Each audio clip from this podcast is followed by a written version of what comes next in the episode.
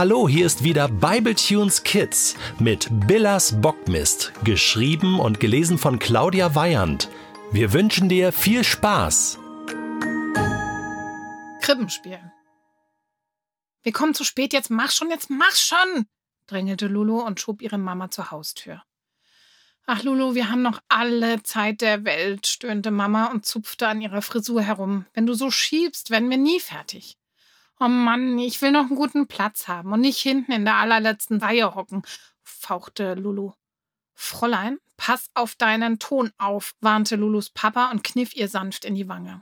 Wenn man zum Theater geht, muss man sich aufbrezeln. Er warf einen Blick in den Flurspiegel, nickte sich selbst anerkennend zu und fischte die Schlüssel von der Kommode. Also dann, los geht's. Der Weg zur Schule war glücklicherweise nicht allzu weit und so kamen sie schon wenig später am Ziel an.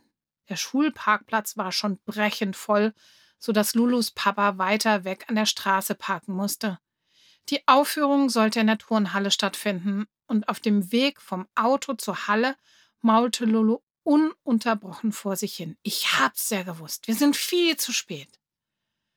Am Eingang zur Turnhalle stand Benny und wedelte aufgeregt mit seiner Mütze. Das seid ihr ja endlich! Ich dachte schon, ihr kommt gar nicht mehr.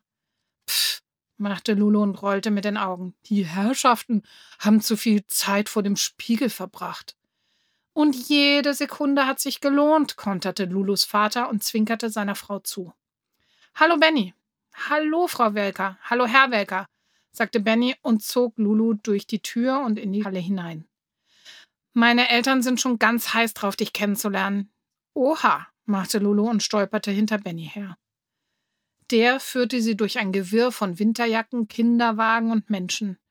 Vor einer kleinen Frau, die ein Baby im Arm hielt, blieb er stehen. Mama, das ist Lulu, stellte er seine neue Klassenkameradin vor. Die Frau legte sich das Baby vorsichtig in die linke Armbeuge und reichte dann Lulu die frei gewordene rechte Hand. Hallo Lulu, freut mich riesig, dich kennenzulernen. Wir haben ja schon jede Menge über dich gehört.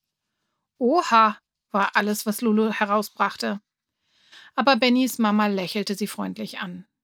Inzwischen waren auch Lulus Eltern bei ihnen angekommen. Benny stellte sie ihrer Mutter vor und dann sah er sich suchend um. Wo ist Papa? Der kommt sicher gleich. Er hat unseren Kinderwagen wieder zurück zum Auto gebracht. Mit dem sperrigen Ding ist ja hier kein Durchkommen. Lass uns doch mal schon drüben zu unseren Plätzen gehen, schlug Bennys Mama vor und schob sich mit dem Baby in die erste Stuhlreihe. Wow, ihr habt ja tolle Plätze ergattert, seufzte Lulu anerkennend. Die haben wir nicht ergattert, die waren für uns reserviert. Benny deutete auf die kleinen Zettel, die an jedem Stuhl der ersten Reihe befestigt waren. Das war der Wurmlinge und die Plätze daneben sind für euch. Jubelnd stürzte sich Lulu auf die leeren Stühle direkt vor der Bühne. Lulus Eltern eilten hinterher. Wie gut, dass wir uns so fein gemacht haben, flüsterte Lulus Mama Lulu ins Ohr. In der ersten Reihe wird man ja von jedem gesehen. Lulu lehnte sich zu Benny rüber. Sag mal, was ich dich die ganze Zeit schon fragen wollte. Was hat es eigentlich mit Jesus und dem Aufstehen auf sich? Jesus und das Aufstehen? Ja, du hast doch gesagt, dass er tot war und dann wieder aufgestanden ist. Ach so, du meinst auferstanden. Benny schluckte. Oh, Lulu, das kann ich dir nicht so nebenbei erklären. Das heben wir uns besser für deine nächste Strafarbeit auf. Inzwischen war auch Bennys Papa eingetroffen. Er nahm seiner Frau das Baby aus dem Arm, legte es sich gemütlich an die Schulter und spazierte damit zu Lulu und ihren Eltern herüber. Freut mich, Sie kennenzulernen, sagte er freundlich und schüttelte allen dreien nacheinander die Hand. Lulu war froh, dass er nicht auch noch etwas sagte von Hab schon viel von dir gehört. Langsam nahmen die Leute Platz und das große Gewusel sortierte sich. Die Stimmen wurden leiser, und alle Blicke richteten sich nach vorne, wo sich eine kleine Bühne befand. Die Bühne war von einem roten Vorhang verdeckt, der sich verräterisch bewegte. Ab und zu hörte man ein paar dumpfe Stimmen dahinter. Zwei große, geschmückte Tannenbäume standen links und rechts von der Bühne. Jedes Mal, wenn jemand an ihnen vorbeilief, schwankten sie ein wenig und die Kugeln hüpften gefährlich auf und ab. Wo bleibt Jonas? fragte Lulu. Benny zuckte mit den Schultern. Beide Kinder standen auf und suchten mit den Augen die Turnhalle ab. Da! rief Benny und winkte aufgeregt zur Eingangstür. Jonas hatte ihn gleich entdeckt und winkte zurück. Er schlängelte sich bis zur ersten Stuhlreihe vor, begrüßte erst Bennys und dann Lulus Eltern und schließlich die Kinder. Darf ich euch meine Frau vorstellen? fragte Jonas und sah sich um. Da war allerdings keine Frau. Nanu, machte Jonas.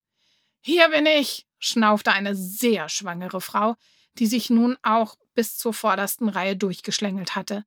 Tu mir leid, aber mit meinem Bauch bin ich fast nicht durch die Stuhl reingekommen. Oh, ich weiß genau, wovon Sie reden, lachte Bennys Mutter. Und auch Jonas Frau begrüßte nun alle herzlich.